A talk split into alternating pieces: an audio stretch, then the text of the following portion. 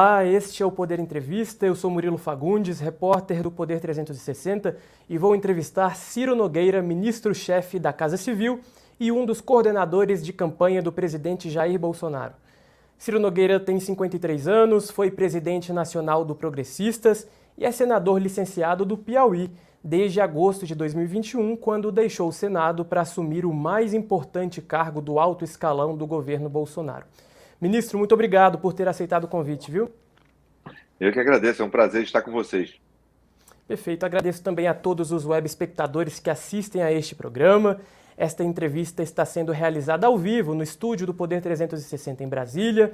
Para ficar sempre bem informado, inscreva-se no canal do Poder 360, ative as notificações e não perca nenhuma informação relevante. Ministro, eu começo essa entrevista perguntando: a campanha do presidente afirmou nesta semana que diversas inserções de Bolsonaro deixaram de ser veiculadas em rádios. E nessa quarta-feira o TSE demitiu o funcionário responsável pelas, pelas inserções eleitorais. De que forma que esse episódio pode afetar a reta final da campanha? Olha, primeiro que é um episódio que tem que ser esclarecido. Né? Eu acho que a justiça eleitoral, o grande símbolo dela justamente é a balança. Né? A balança ela não pode pender nem para um lado para o outro, principalmente uma eleição tão disputada como essa. Acho que talvez seja a eleição mais disputada de nossa história e pela primeira vez uma disputa mesmo entre direita e esquerda. Então eu espero que o mais rapidamente possível o TSE, que conta com a minha confiança, conta com a confiança de todos os brasileiros, dê uma resposta tanto a essa questão da demissão do funcionários, que não sei se tem a ver com, a, com as denúncias, quanto com essa denúncia que é gravíssima, né? Você é, deixar de transmitir inserções de um candidato numa eleição tão disputada como essa e com acusações tão graves, elas têm que ser esclarecidas o mais rapidamente possível pela Justiça Eleitoral. A, a rádio citada pelo ex-funcionário do TSE, ministro AJM de Uberaba, informou numa nota a, agora nesta tarde que o erro, na verdade, seria do PL, né? O partido não teria, talvez, enviado os comerciais a tempo. O senhor sabe algo sobre isso? Conseguiu uh, se informar sobre esse assunto, não? Olha, o que, que nos foi apresentado foi para uma, uma empresa que foi contratada, que tem as gravações desde 2018 de todas as rádios do país e detectou isso, né? Então, eu acho que é, é, é pode ter erros é, propositais, pode ter erros é, criminosos. Acho que o que tem que acontecer é que seja esclarecido. Né? A população ficou é, extremamente em dúvida. Nós temos uma campanha de muitas fake news, muitas é, invenções que deixa o eleitorado numa, numa situação muito complicada de fazer sua avaliação, principalmente numa eleição que, no meu ponto de vista, é uma disputa entre a arrogância e a sabedoria. Né? E eu espero que o eleitorado, com a sua sabedoria, é, faça a sua escolha né? do que é melhor para o país, do que é melhor para o Brasil, mas que não, não existe nenhum tipo de mácula no processo eleitoral. Isso é muito importante para que as pessoas saibam que numa eleição disputada como essa, nada aconteceu que possa macular o processo eleitoral. E, ministro, chegou a haver um racha na campanha sobre essa estratégia de, na, na, verdade, a forma como foi apresentada essas supostas irregularidades? Porque, por exemplo, a campanha do, do presidente, há quem diga que demorou muito tempo para identificar essas supostas irregularidades, outros dizem que, enfim, a forma de apresentar não foi a melhor. Houve alguma divisão na estratégia da campanha, não. da forma como apresentar isso? Não, não é verdade, não é verdade. Assim que essa, essa denúncia chegou no final de semana passado, é, chegou a, a, a, uns membros da campanha, ela foi averiguada pelos advogados, é, até que chegasse ao ponto de ser denunciado. Então, não houve nenhum. Isso aí é, é factóide, essa história que houve de é, alguma divergência em minuto nenhum. O que se fez na campanha é que, o mais rapidamente possível, fosse entregue ao TSE para que ele pudesse fazer os esclarecimentos devidos. E, e, além do pedido já enviado ao TSE, a campanha do presidente Bolsonaro planeja tomar uh, alguma outra medida ou a ideia é aguardar a análise da, da corte mesmo? Eu acho que é o ideal, o próprio TSE fazer a sua análise, fazer as suas averiguações, conta com a nossa confiança. é, a confiança do país. E agora não pode se deixar nada sem ser averiguado, nada sem ser investigado. Eu acho que existe agora um, uma, uma dúvida muito grande sobre essa questão das exceções, se o processo foi legítimo, se as pessoas que envolvidas, os dois candidatos envolvidos, tiveram o mesmo direito. E eu tenho certeza que o TSE vai dar essa resposta o mais rapidamente possível. Mas, mas eu, eu, insisto nessa questão, ministro, porque, por exemplo, há quem diga em a, a pedir o adiamento das eleições. O senhor concorda com essa ideia? Não, não. Não existe. Não existe previsão legal para adiar uma eleição. Então, eu não vejo como isso vir a acontecer e não vejo motivo para isso. Ok. Ministro, e, e, ainda sobre esse assunto, é, o senhor chegou a procurar uh, ministros do STF para pedir que conversem com o presidente do TSE, o senhor ou algum integrante da campanha, uh, ah, para não, eu não acho isso correto. Acho que tem que ser o mais institucional possível. Os advogados apresentaram a denúncia. O, quer dizer, foi, foi apresentada a denúncia por duas pessoas que comandam a campanha, que principalmente na pessoa do nosso ministro Fábio Faria, que conta com nossa total confiança, o Fábio Vangarta, que fez esse levantamento. Então, cabe agora.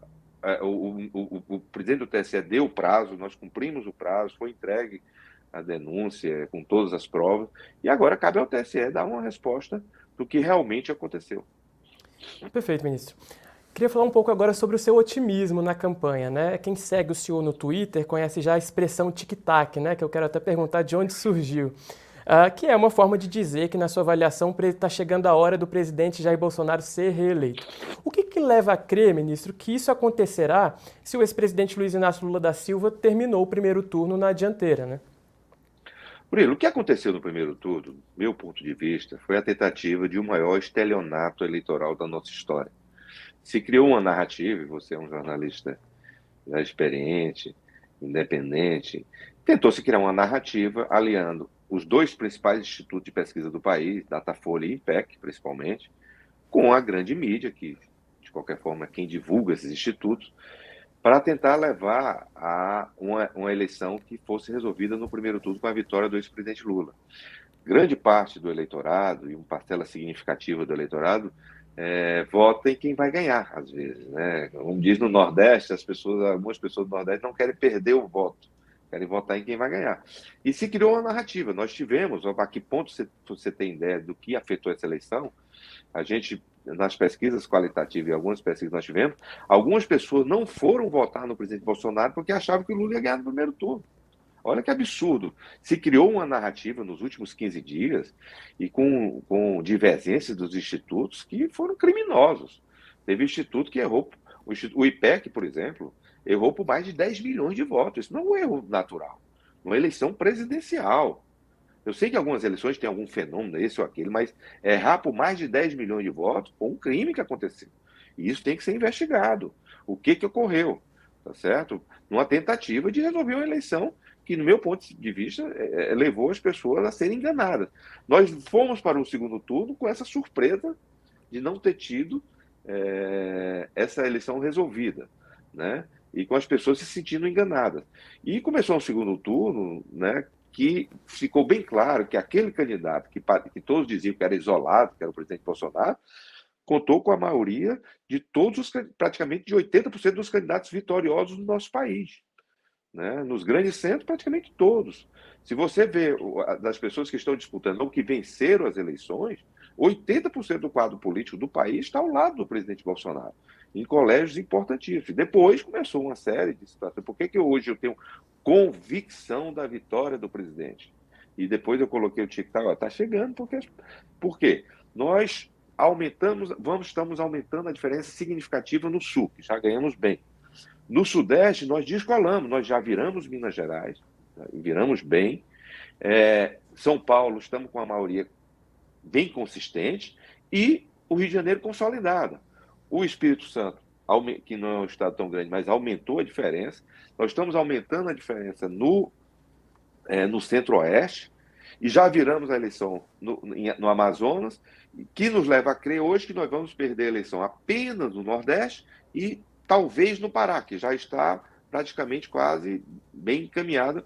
Nós é, perdemos, se perdemos, perder por pouco. Então, não vejo como a gente perder uma eleição como essa. Eu tenho convicção convicção da vitória do presidente Bolsonaro na eleição de domingo. resultado que o senhor disse que o presidente Bolsonaro alcançou no primeiro turno foi superior né, ao indicado pela maioria das pesquisas. Mas também foi inferior à previsão que o senhor fazia, né? Que no, no, primeiro turno o senhor dizia, se não me engano, que o presidente venceria ali em 18 estados, não, sei, não me falha a memória. Ele venceu em 13, né? Que, que aconteceu? E o senhor acredita que então que as pesquisas que não são as contratadas, no caso internamente, elas, no caso, estão muito divergentes de novo, porque nenhuma delas aponta essa virada como o senhor diz, né? É, elas influíram severamente na eleição do primeiro turno, de forma criminosa. Não existe justificativa para o erro do Datafolha e do IPEC. Não existe justificativa. A não ser corroborar, até porque existe até uma, uma, uma suspeita de combinação de resultados. Tanto que no segundo turno já houve um, descolamento. O IPEC, que acho que depois das eleições vai ter que fechar as portas, até pelo resultado que ele deu em São Paulo ontem, que é uma coisa assim inconcebível dizer que o Tarcísio está praticamente empate com, com o, o Haddad aqui. A eleição de São Paulo já está consolidada. O Tarcísio vai ganhar essa eleição por 20 pontos, você pode anotar. Então, o IPEC, o Datafolha já, já mostrou na margem de erro. Já colocou um empate na margem de erro, por quatro pontos, mas já colocou que se o Bolsonaro ganhar, não, ninguém vai dizer que ele errou tanto. Mas o IPEC, pelo amor de Deus, uma, uma, é uma coisa inconcebível que o IPEC está fazendo no país, tá certo? É, alguns meios de comunicação que até divulgavam o IPEC antigamente têm até vergonha de divulgar as pesquisas nos dias de hoje. Então, eu acho que o que aconteceu no primeiro turno, que nos prejudicou a nossa campanha, até para nós ganharmos a eleição primeiro turno, foi essa tentativa de se fazer, volto a dizer, a maior fraude eleitoral da nossa história, a maior estelionato eleitoral, que foi a união de grandes meios de comunicação com os dois principais institutos do país. Nessas pesquisas que o senhor critica, hoje o Poder 360 mediu, a vantagem de Lula varia de 0,4 a 8 pontos né, nas principais. Como que estão os levantamentos internos? Só para entender, o presidente Jair Bolsonaro, na, na, de vocês, está empatado com o presidente? Lula? A pesquisa que acertou, mas andou mais próximo a acertar, que até paga pelos progressistas, nós estamos perdendo por 0,4. Tá certo? E nos tracks, nós já estamos superando o presidente Lula é, nos tracks internos do partido nós já estamos superando, e não tenho dúvida que no Sudeste, a, ma a, a maioria, que o Sudeste sempre dá um rebote na, nos últimos dias. Tanto que você viu que as pesquisas nunca, não teve uma pesquisa que deu Tarcísio ganhando em São Paulo. E ele ganhou até com muita folga em São Paulo. Certo? Então, eu acho que nesses estados a tendência é que o presidente Bolsonaro suba, porque acho muito difícil a pessoa votar no Tarcísio e votar no Lula, ou votar no Bolsonaro e votar no Haddad. Então, eu acho que as pessoas que vão votar no Tarcísio, quase 100%, irão votar no, no presidente Bolsonaro. Houve o apoio decisivo do, do governador Zema ao presidente Bolsonaro.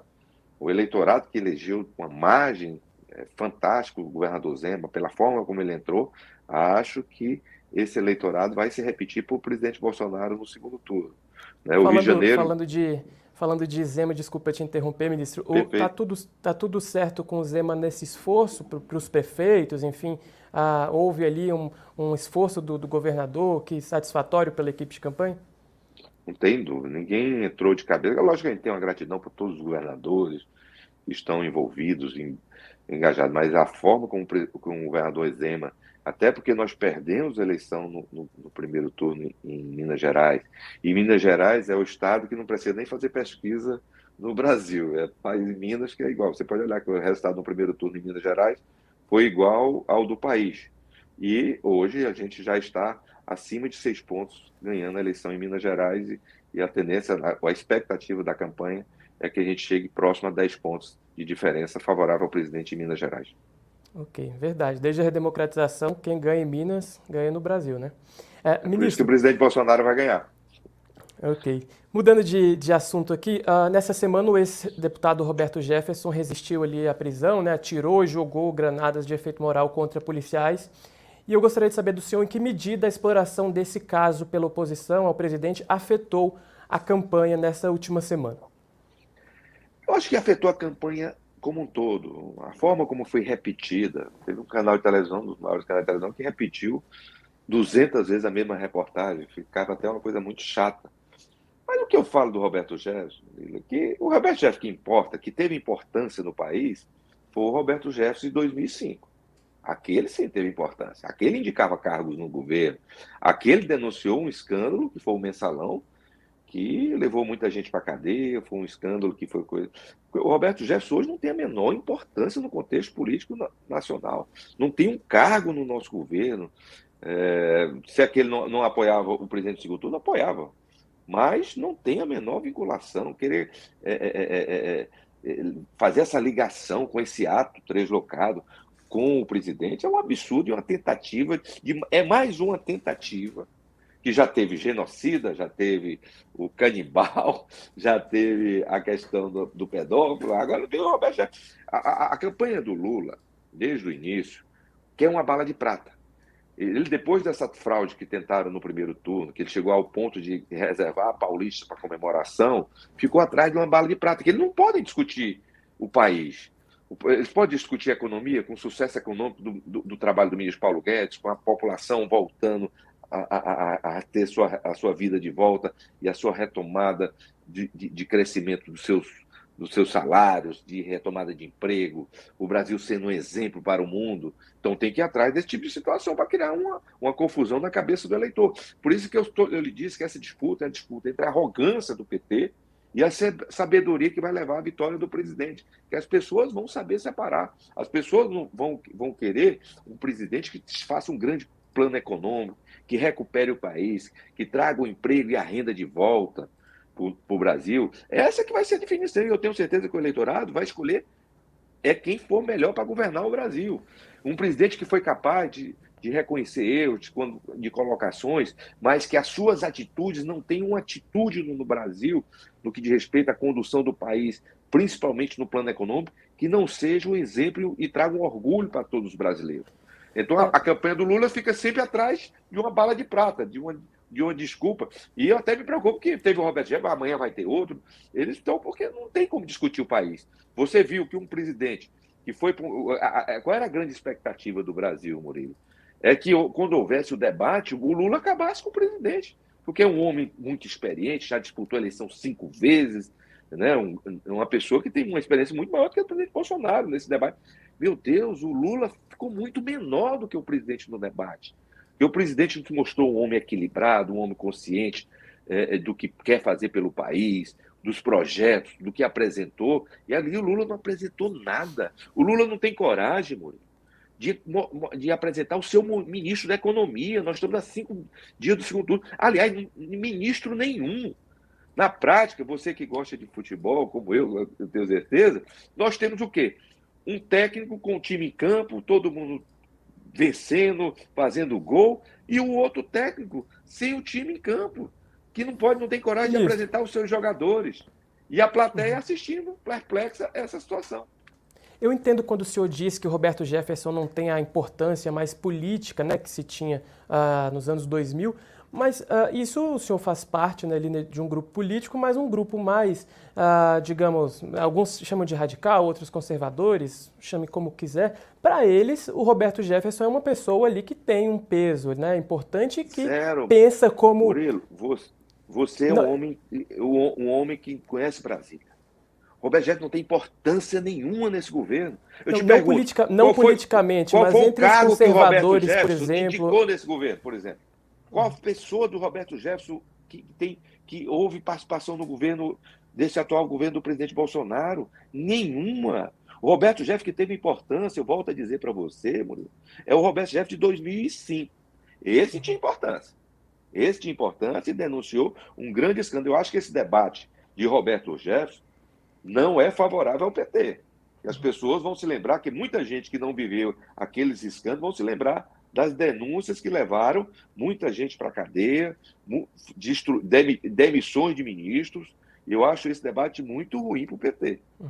Não, mas só repito, não politicamente, mas entre, por exemplo, a militância, a base, a, a, os apoiadores do presidente, Roberto Jefferson. O próprio presidente disse essa semana que ele representaria ali uma batalha pela liberdade se não tivesse concretizado a ação com tiros né, contra os policiais. É, para essas pessoas, por isso a associação, o senhor não acredita que para algumas pessoas defendem a mesma coisa que ele, talvez ali nas críticas, é. nas, nas, ofensas. Que tem a influência no governo ou sobre o presidente nenhuma. Entendi. Nenhuma. Dentro do governo, nenhuma. não. Não, e nem sobre Perfeito. o presidente. O presidente não tem a menor é, identificação com esse tipo de comportamento.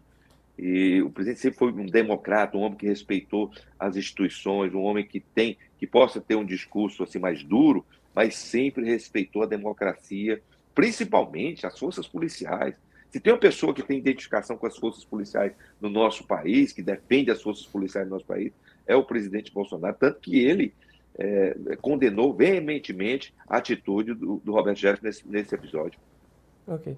Ministro, o senhor falou aí do debate, né? É, uma pessoa que ficou muito marcada no debate da, no último debate da Band foi o ex-ministro, o ex-juiz Sérgio Moro, que foi até lá, né, com, com os senhores uh, na, na, equipe do presidente Bolsonaro.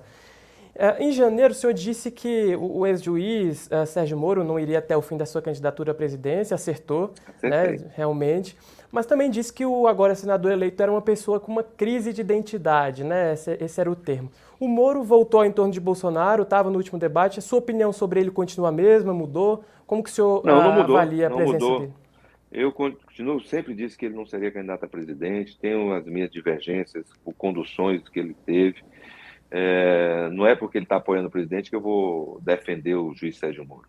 Agora, acontece que e, e, se você pegar a crítica mais severa do Moro sobre o presidente Bolsonaro, ela nem se compara com a crítica mais suave que a Simone Tebet ou o Ciro Gomes fez ao, ao presidente Lula.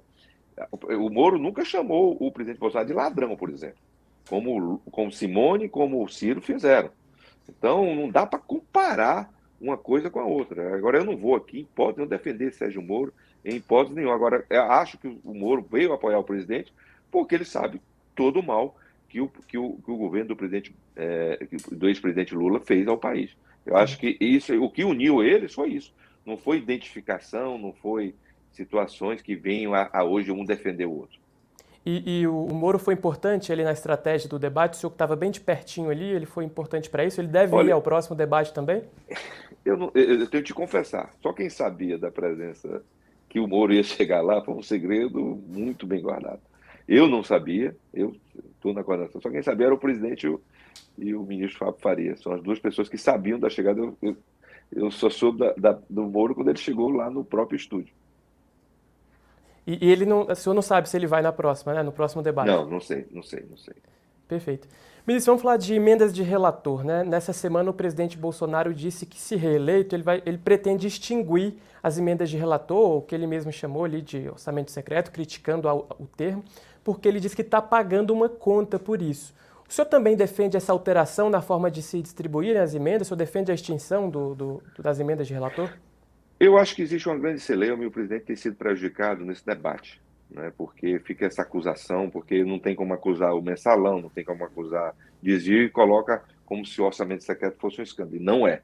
O orçamento secreto é uma, são emendas do Congresso Nacional, com todo acompanhamento, e se existe alguma denúncia, pode existir, mas não por atos do, do governo federal.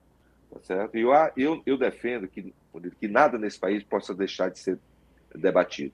Existiam algumas situações no passado que eram proibidas, temas que eram proibidos de ser discutidos no nosso país. Nós não podemos mais ter tema nenhum proibido de ser discutido e que o Congresso Nacional e as instituições votem com, de acordo com que expresse para a população, com toda a transparência do mundo, se o presidente quiser, tiver essa vontade quiser debater isso, ele tem toda a autonomia e todo o direito de fazer as suas colocações. Se existe uma pessoa que tem capacidade de, de aprovar alguma situação no futuro no Congresso, é ele, que tem uma maioria significativa. Eu acho muito difícil é o Lula propor isso, porque o Lula tem 120 deputados. Tá certo? Então, ele tem que construir, se viesse a ser eleito, graças a Deus não vai ser, uma maioria, sabe-se lá como. O presidente Bolsonaro não, hoje tem uma base aí de 360, 370 deputados e uma base significativa e hoje ganhou a maioria, graças ao resultado das urnas, no Senado Federal. Ah, ok, e, e, então o senhor não, não defende hoje essa, essa, essa instituição, o senhor defende o debate, é isso? O debate que se, se, se, se, se o Congresso Nacional e o presidente acharem que deva voltar atrás, eu não vejo problema nenhum. É uma decisão do Congresso Nacional que deve ser referendada depois pelo presidente, mas de qualquer forma, a palavra final sempre é do Congresso. E o senhor, que é um político experimentado, experiente, acredita que hoje essa, a, essa proposta passaria, assim, é, os, os, congressistas topariam suspender o, o, as emendas de relator? Se o presidente, o presidente hoje tem uma base muito fiel a ele no Congresso Nacional. Eu acho que se ele realmente quiser isso, é muito difícil uma proposta do presidente não passar no Congresso Nacional. Uhum. Falando ainda de Congresso, ministro uh, qual que vai ser o, o comportamento? Eu queria que o senhor traçasse dois cenários, na vitória do presidente Bolsonaro e na vitória do ex-presidente Lula. Qual vai ser o comportamento dos partidos de centro no Congresso nessas, nesses dois cenários? Bem, o país, como o que na prática, Murilo, nós vamos ter dois candidatos que vão sair no dia seguinte com 40%, 50% de rejeição. É isso? Seja quem for o vencedor. Seja Bolsonaro, seja. Agora, quem tem maior capacidade de governar, sem sombra de dúvida, é o presidente Bolsonaro. Por conta da sua base que ele elegeu nas urnas, que é muito, tem muito mais respaldo e sintonia com a população, porque acabou de ser eleita. Né? Então, o presidente não vai ter que fazer negociação, não vai ter que entregar estatal, não vai ter que entregar ministério para a parte política, ele já tem a sua base. O Lula vai fazer como? Porque, de qualquer forma, o orçamento, se ele vier a ser modificado, é só para 2024. O orçamento já está no Congresso, já está sendo votado agora. Então, como é que o Lula vai atrair essa base? Porque, historicamente, a gente vê nesse país, e eu participei até de apoio no passado ao governo do PT, como é que se fazia a base? Entregava-se os ministérios porteira fechada para os partidos, ou, ou muito pior, se entregava às estatais, é por isso que houve esses escândalos tão grandes no país, e que as estatais saíram de prejuízos bilionários para lucros fantásticos agora, e são um exemplo de gestão para o nosso país. Então, o presidente Lula vai ter muita dificuldade, já que ele não tem um orçamento. Outra forma de trazer é o orçamento, né? oferecendo verbas para os deputados levarem para os seus estados, de uma forma até legítima. Você fazer isso, mas, de qualquer forma, o orçamento já está com o Congresso. Ele vai esperar 2024 para fazer essa base? Então, eu não vejo condições políticas nos dias de hoje e não vejo condições para que a população aceite esse retrocesso no nosso país, de entregar nossas estatais para os partidos políticos, porque não deu certo. Não deu certo e, e trouxe os maiores escândalos da nossa história e um prejuízo enorme à nação o Progressistas ficaria na oposição se Lula ganhar? Se depender de mim, que sou uma grande liderança, tenho muita influência no meu partido, ficará. Eu não, eu, em hipótese nenhuma, eu apoiarei o governo do PT. É, mas, Murilo, não se preocupe. Deus vai nos proteger dessa tragédia e o povo brasileiro vai ter a sabedoria de, de eleger o presidente Bolsonaro no domingo. Ok, ministro, falando de política local uh, e também nacional, uma mescla, o ex-presidente Lula teve a maior votação uh, no Brasil proporcionalmente no seu estado, né, o Piauí. O que, que faz o senhor defender Bolsonaro com tanta ênfase, mesmo com a negativa de quase 75% dos eleitores do seu estado ao governo do presidente Bolsonaro?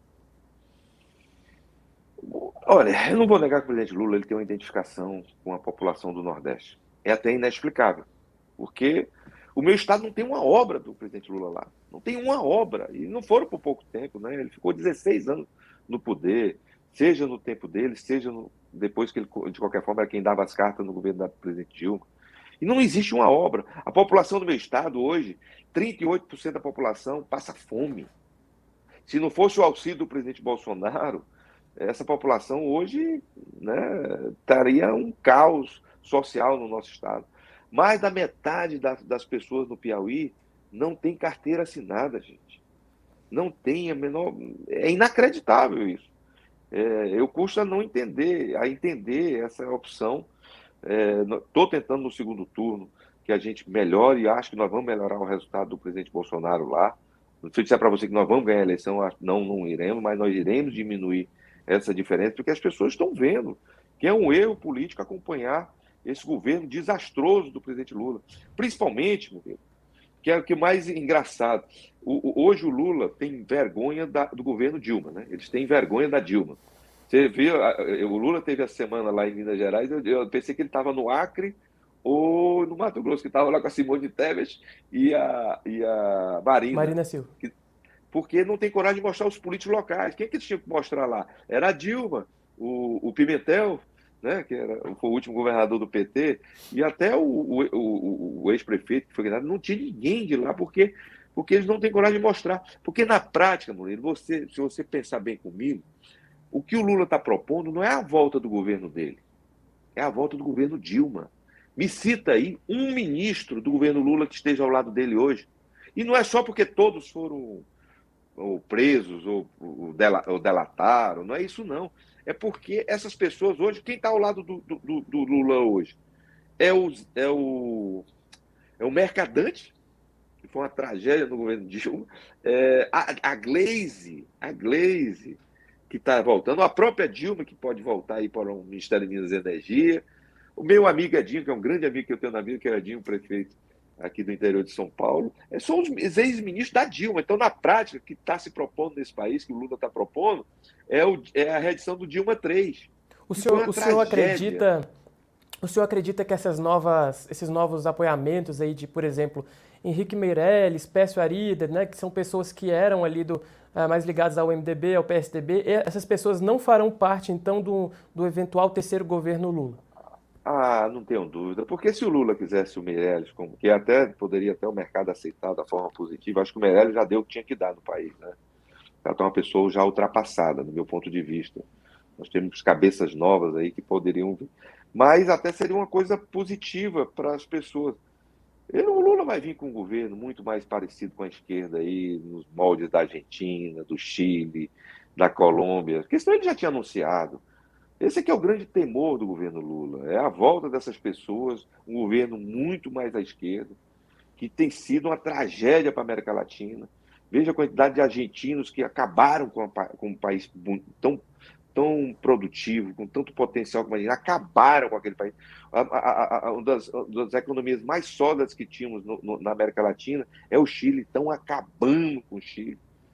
A Colômbia nem se fala, as pessoas indo embora de lá. Então, são só tragédias econômicas que eu não tenho dúvida, pelo que o Lula tem feito, escondendo os seus ministros, não tendo coragem de mostrar nem que seja o ministro da Economia, é porque eles querem trazer isso e será um mal tão grande para o nosso país. Será uma tragédia. Por isso que eu digo, o Lula de 2022 é muito pior do que o Lula de 2002. Ao contrário do presidente Bolsonaro, que o Bolsonaro de 2022 é muito melhor do que o Bolsonaro de 2018. Ok. Ministro, uh, sobre Congresso ainda, eu queria perguntar para o senhor, uh, os nomes, uh, o, o, atual presidente da Câmara, Arthur Lira, na sua avaliação deve ser reeleito? E sobre Senado, rapidamente, quais nomes que têm a sua simpatia? Acho que depende muito da eleição é, de presidente da República. O Arthur já é uma coisa mais consolidada. Se o Bolsonaro ganhar, acho que não tem nem disputa, é aclamação. Se, se não tiver, o Arthur é um homem que, já, que tem uma liderança muito forte. Nós nunca tivemos nos últimos desde quando eu cheguei no Congresso, um presidente que tenha assim, uma liderança tão forte é, em todos os partidos, não só do partido que apoia o presidente Bolsonaro, como o Arthur Lira. Acho que é uma coisa consolidada. O Senado depende da eleição é, de presidente da República. Se o presidente Bolsonaro ganhar, fatalmente ele vai interferir e vai, vai vir uma pessoa com, com maior identificação para ajudar o, o, o, Senado a, a ter, uma, um, ter alguém no comando que possa ajudar esses projetos que não venham atrapalhar o governo do presidente Bolsonaro. Se o Lula viesse ganhar, ganhar aí, não, aí pode vir um Renan Calheiros, ou, o próprio atual presidente que o apoiou, são esses nomes aí mais antigos. É, depende muito da seleção. Mas, se Deus quiser, e, a população brasileira é, votar com sabedoria, nós vamos ter um novo presidente do Senado. Para o caso de vitória do presidente Bolsonaro, Rogério Marinho é um bom nome? Tem muitos nomes. Aí vai ter uma pessoa que eu acho que é colocar o carro na frente dos bois. A gente está falando em nomes hoje. E depende muito de uma é, opinião, não digo escolha, mas acho que é pessoa, alguém que demonstre ter mais capacidade de ajudar o governo no futuro, que possa aprovar mais rapidamente os projetos, que possa interagir também com os outros senadores, para demonstrando uma liderança dentro do Senado Federal. Uhum. Ministro, país dividido, o senhor acredita que o, o presidente Bolsonaro e o ex-presidente Lula aceitarão os resultados das urnas e ligarão um para o outro no domingo, depois de anunciada a vitória um do outro? O que, que o senhor acredita que vai acontecer? Ah, ligar um para o outro, acho que já é pedir demais, né? mas acho que espero que até lá a democracia se consolide no nosso país, que o TSE dê as respostas necessárias para que haja esse equilíbrio na disputa e que o melhor vença e que não tenha dúvida, Murilo, o melhor para o nosso país, o que nós queremos é o presidente Bolsonaro, porque na prática, gente, é uma disputa entre o futuro e o passado. É, e o Brasil tem tudo para consolidar o futuro, está nas mãos do presidente Bolsonaro. O passado é, seria muito ruim, ou nós perderíamos uma oportunidade histórica do, de tudo que pode acontecer nesse país. Eu não tenho dúvida, se o presidente Bolsonaro vier a ganhar essa eleição, o Brasil, no final do seu mandato, será uma das cinco maiores economias do mundo. Tudo que nós queremos implantar no nosso país. E eu tenho certeza que o Brasil não vai perder essa oportunidade. O senhor, independente do, do, do resultado, vai ali é, parabenizar o, o, o vitorioso? Ah, estarei abraçando o presidente Bolsonaro, comemorando com ele. E no outro caso? Não vai acontecer, não. essa tragédia não pode se repetir no nosso país, não. Não vai acontecer. Nosso país não vai optar pelo, pelo passado, pelo atraso, vai optar pelo futuro e por um, um governo é, que tem que trazer tantos benefícios, que pode trazer muito mais ainda. Porque, gente, eu imagino o que nós fizemos nesse país, fizemos o melhor governo dos últimos 20 anos no Brasil, com pandemia, com guerra, com seca. Tu imagina se a gente, o que a gente vai fazer no Brasil sem isso. Olha o que nós. Você já, o que, você, você que é um jornalista italiano, imagine se nós tivéssemos pego os, os 750 bilhões de reais que nós gastamos para cuidar das pessoas, tratar as pessoas, vacinar as pessoas, se a gente tivesse entregue para o Tarcísio fazer de infraestrutura do nosso país, nós estaríamos aqui com Paris é, no nível de Estados Unidos e China na sua infraestrutura. E nós não vamos perder essa oportunidade de fazer isso nos próximos quatro anos. Perfeito. Ministro, sobre propostas econômicas, indo para o encerramento da nossa entrevista e já agradecendo a quem acompanha aqui a entrevista ao vivo no Poder 360, uh, o presidente Bolsonaro ele prometeu pelo menos cinco ou seis, seis mudanças no plano econômico. Né? Aumento do salário mínimo dos servidores públicos, imposto de renda zero para quem ganhar ali até 6 mil reais, eu gostaria de saber como que será garantido tudo isso no ano que vem. Taxação de grandes fortunas é, era ali inicialmente, mas as propostas foram crescendo, ali a taxa do imposto de renda também. De onde vai vir dinheiro, ministro, para financiar tudo isso? De uma base política capaz de aprovar as reformas que o país precisa. Isso não cai do céu, nós temos que aprovar reformas políticas, reforma tributária, reforma administrativa, para que, que, não, que não atinja os atuais servidores, mas que a gente possa, no futuro, é, ter servidores mais é, equiparados com a iniciativa privada. É, se tem alguém com capacidade, e até porque já fez, porque não tem uma promessa do presidente Bolsonaro nessa área que ele não tenha cumprido, é, de se dizer que ele não, não conseguiria pagar auxílio para os brasileiros, nós provamos que nós não pagamos auxílio para 14 milhões de pessoas como o governo do PT pagava de Bolsa Família, que, que era de, de 40 a 160 reais. Nós pagamos foi 600 reais para 60 milhões de pessoas, quatro vezes mais que o PT pagava. Não só no valor, mas na quantidade de gente. Então, tudo isso sem estourar dólar, sem estourar bolsa, sem estourar meta fiscal. Nós, com uma política responsável, nós temos o melhor ministro do, é, da economia do mundo. Então, nós temos capacidade e temos base política para aprovar as reformas que o país precisa.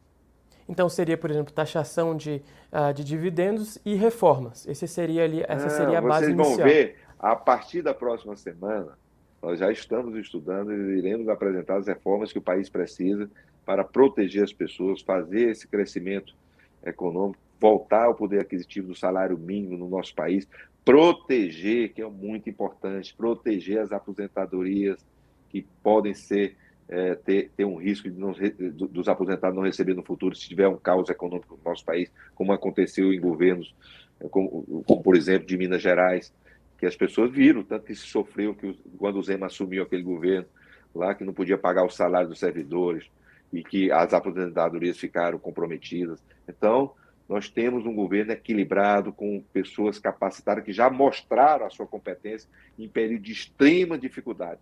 Porque na prática, Murilo, nós temos, tivemos um, um capitão comandando um, um, um, grande navio que enfrentou o furacão da pandemia, enfrentou os, os, os, os tormentas da, da, de, das guerras, mas nós chegamos no porto com segurança. Agora o capitão, com sua tranquilidade, com a sua experiência, nós vamos fazer um, uma travessia no segundo mandato muito mais tranquila para o bem do nosso país.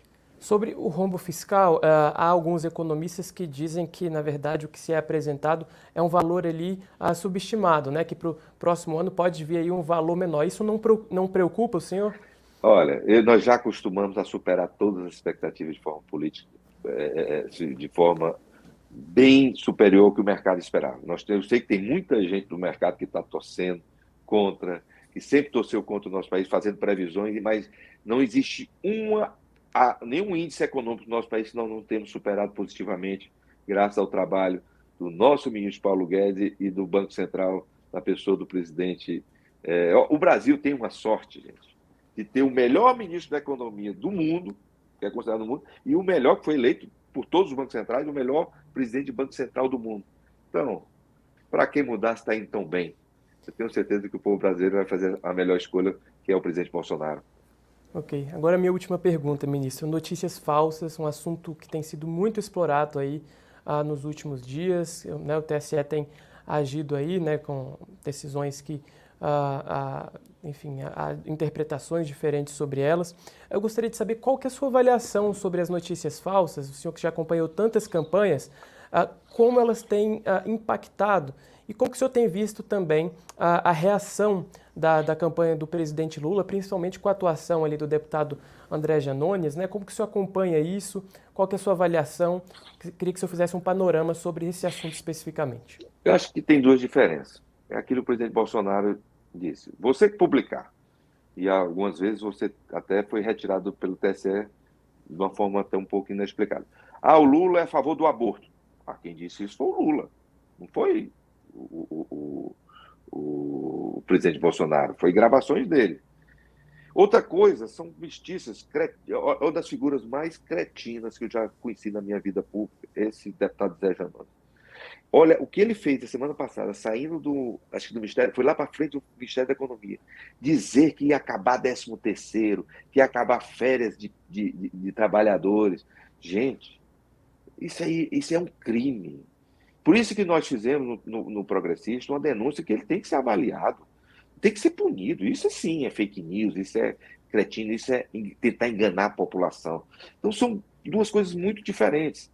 Agora, se por acaso alguém errou, tem que ser punido aí. Tem que ser. É, é, eu acho que essa, essa questão de pessoas que quiseram enganar a população tem que sofrer os processos, ser punido no nosso país, porque não dá, não dá para admitir esse tipo de comportamento, como você citou, desse, dessa criatura é, deplorável que é esse deputado José Janones, né?